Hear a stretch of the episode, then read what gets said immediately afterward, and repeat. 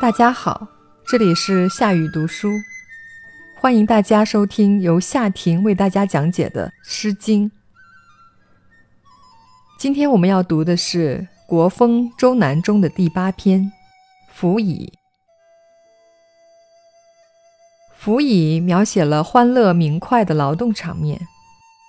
深究其意，这还是一首求子之诗。为什么呢？我们先将全诗通读一遍，然后细细讲来。辅以，采采辅以，博言采之；采采辅以，博言有之；采采辅以，博言多之；采采辅以，博言啰之；采采辅以，博言节之。采采辅以，薄言谐之。采采，采了又采。辅以，一种植物名，可食，也就是我们现在说的车前子。薄言是发语词，没有实际的意义，在这里主要起补充音节的作用。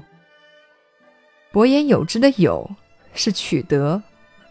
伯言多之的多，是伸长了手去采；伯言啰之的啰，是顺着筋滑动成把的采取；伯言节之的节，是一手提着衣襟兜着，另一只手在采；伯言谐之，是把衣襟扎在衣带上，然后再把东西往衣襟里面塞裹。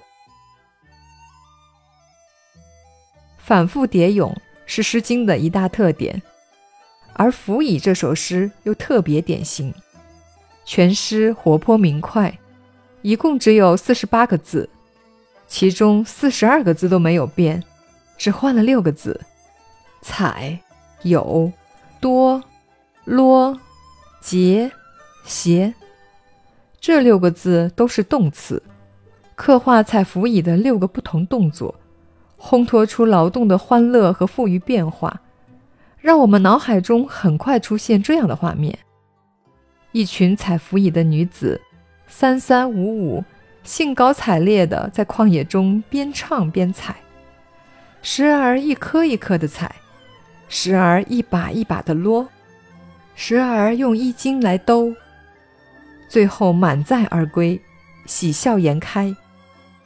让我们读的人都能感受到欢乐自得。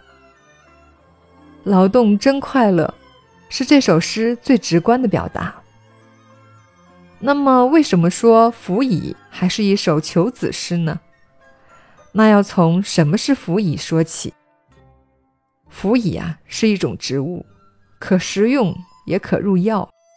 经考证呢，就是我们现在说的车前草，又称车前子。《本草纲目》载，车前又名辅以、牛贻、车轮菜，其叶可做蔬菜，其籽可入药，性甘寒，清热解毒，养肾利尿，久服轻身耐老，食之益子，可治难产。在实践中，车前虽有不少功效。但助孕助产的作用是最有名的，对男女不孕皆有效。读这首诗呢，我们可以单纯的理解为妇女们采了辅以来做菜，也可以理解为采了辅以为得子。其实不管目的是什么，妇女们在采辅以的劳动中，活络了筋骨，又愉悦了心情，这本身就有利于怀孕。正所谓乐而得子。想想现在，生活条件比古时候好多了，但是不孕不育的情况却很常见。现代人运动少，作息不规律，精神压力大，常常焦虑，甚至抑郁，或者生气、懊恼、妒忌。总之啊。各种不良情绪伴随着我们的工作和生活，而长期的不良情绪会直接影响脑垂体的功能。而脑垂体的功能受到了影响，又会影响激素分泌，这都不利于健康和怀孕。即便吃再多的补药，效果都不见得好。所以呢，学会减压、放松心情，多运动，舒筋活血，以简单开朗的心境面对工作和生活，返璞归真，是现代人特别需要向古人学习的。《辅以》这首诗非常短小，也很容易学习。那么，我们一起来复习一下这首诗中出现的六个动词：伯言采之，伯言有之，伯言多之，伯言啰之，伯言节之，伯言谐之。大家不妨在有空的时候多写写这几个字，加深记忆。好，我们今天对《辅以》的学习就到这里。如果想要这篇讲解的文字部分，欢迎关注我的个人公众号“夏雨无声”，夏天的夏，语言的语。下一期我们讲汉广，请做好预习。感谢收听。